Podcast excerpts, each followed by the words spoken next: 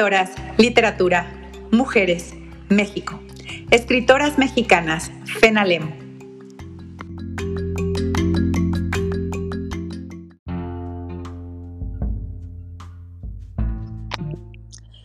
Hola gente, bienvenidos al podcast de Escritoras Mexicanas FENALEM. Y bueno, pues yo soy Julia Cuellar y una vez más estamos aquí reunidos porque vamos a entrevistar a una escritora. Ella, como yo, está también en la Guanajuato, ¿cómo ven? Eso ya está padre, ya está padre. Ella es Tania y Tania nació en el mes de marzo en la Ciudad de México, vivió su infancia en el puerto de Acapulco Guerrero. Se graduó de la Escuela Superior de Medicina del Instituto Politécnico Nacional como médico general y posteriormente realizó la especialidad en interna en la ciudad de León, Guanajuato, donde reside actualmente. El deseo de la escritura lo concibió desde niña y ahorita nos va a contar cómo es que empezó a escribir. Considera el leer una de sus grandes pasiones y el escribir su verdadera libertad. Como autora, participó en la segunda antología de escritoras mexicanas presentada en la Feria Internacional del Libro de Guadalajara en el 2019 y también está en Nuevas Letras Atenagóricas de Nuestro México libro que forma parte del catálogo de Audacia Editorial. Y hoy nos viene a contar de su nuevo libro, Vidas de Azotea, que es una novela. Así que Tania, bienvenida, ¿cómo estás? Hola, hola, muchas gracias Julia, muy bien. Qué bueno, Tania, cuéntanos por favor primero, pues cómo es que surge en ti las ganas de escribir desde chiquita, cómo le hacías, cuáles eran tus técnicas y cómo la has ido perfeccionando.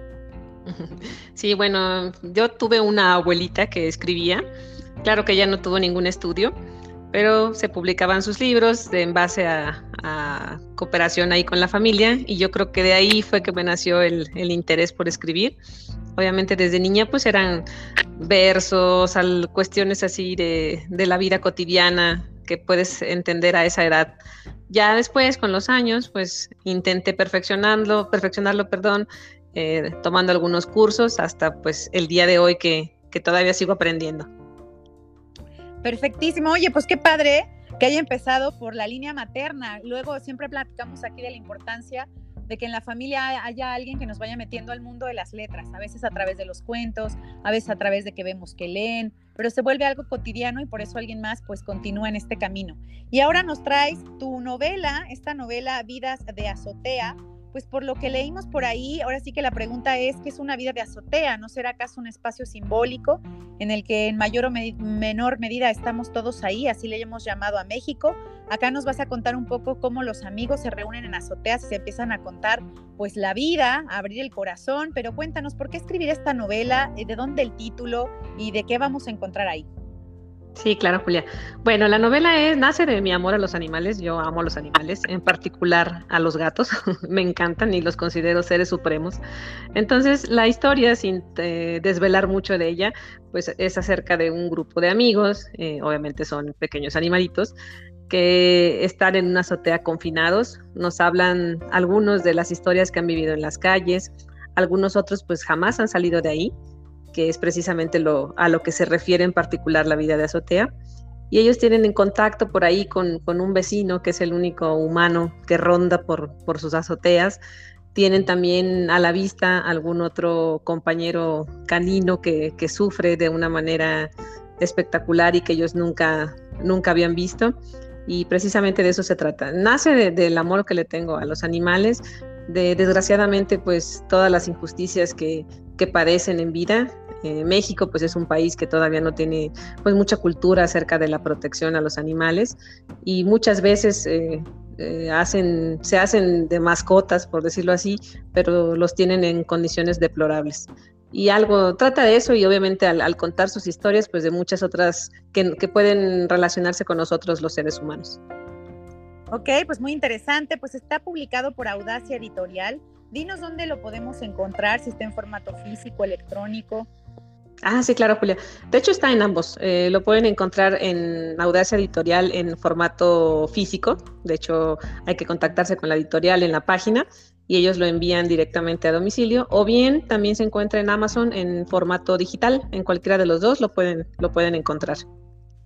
Pues ahí está, no hay más pretexto. Vayan y busquen esta nueva novela de Tania Rodríguez, Vidas de Azotea. Seguramente les va a encantar. Tania, pero además de tu abuela, ¿nos podrías nombrar o contar un poco quiénes fueron estas primeras escritoras mexicanas o a lo mejor no mexicanas, pero estas primeras mujeres o primeras lecturas que te están informando? Eh, sí, de hecho, mm, mi escritor favorito pues no es una mujer, es, es un hombre, es Fernando Vallejo. Eh, de él me encanta ese sentido sarcástico que tiene para escribir, el hecho de que no tiene miedo a nada y prácticamente plasma lo que está pensando en ese momento. Pero por supuesto que en cuanto a mujeres, eh, me gusta mucho Elena Poniatowska, por ejemplo.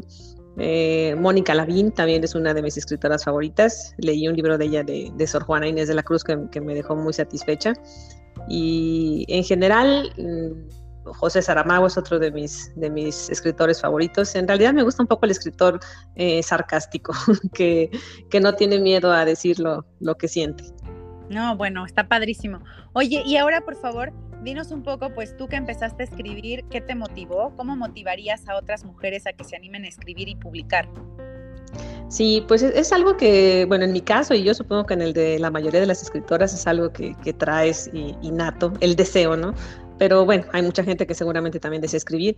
El problema yo creo es hacerlo bien, el, el hecho de estar estudiando. En mi caso, pues me desvié, yo estudié medicina, eh, sin embargo, lo que realmente me apasiona es escribir. Y no tiene mucho, yo creo que hace como seis o siete años que decidí realmente dedicarme, pues ahora sí en forma a hacerlo. Pues he tenido que, estudiar mucho, he tenido que, por supuesto, vencer algunos obstáculos, hasta que se vieron eh, reflejados esos esfuerzos en publicaciones de cuentos y pues ahora de manera muy grata pues, pues la novela. Yo lo que les diría es que no dejen de intentarlo por muchos rechazos, por muchos no, es parte de la vida y finalmente si es lo que le desean hacer y los hace feliz, pues con eso es suficiente. No, bueno, está padrísimo. Ya ven, anímense. Aquí tenemos a alguien que estudió medicina y que bueno, finalmente pues siempre sabemos que son personas llenas de cosas, así que eso siempre es una motivación, pues las cosas que cada quien tenga que hacer en el día a día, seguramente puede hacer un huequito para escribir si esa es su intención. Eh, Tania, por favor, dinos si en tu obra, aquí nos pusiste que estuviste novela abordas el tema de los animales, de pues eh, cómo se les debe tratar, pero en tu obra hay alguna una línea temática, hay algunos símbolos que se repitan, ¿qué es lo en dónde te sientes más cómodo, escribiendo cuento, escribiendo novela? Cuéntanos un poco.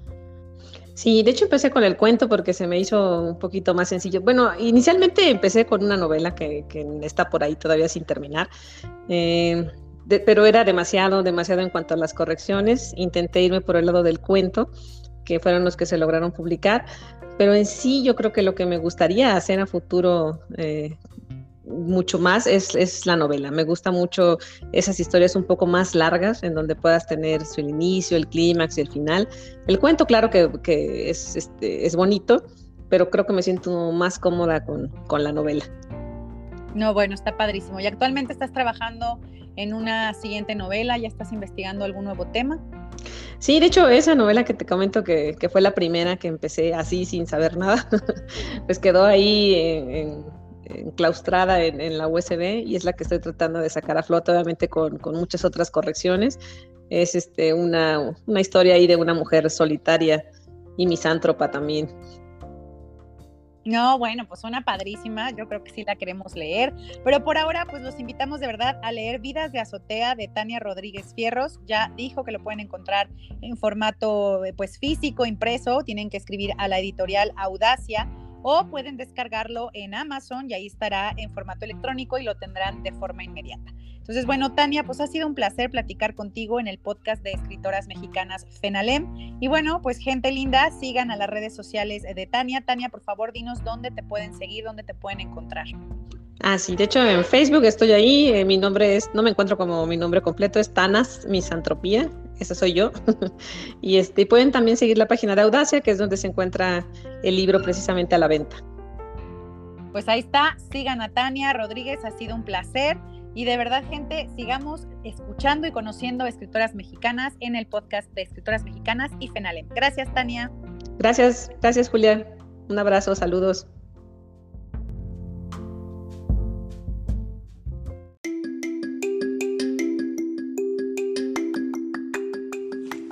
Escritoras, literatura, mujeres, México. Escritoras mexicanas, FENALEM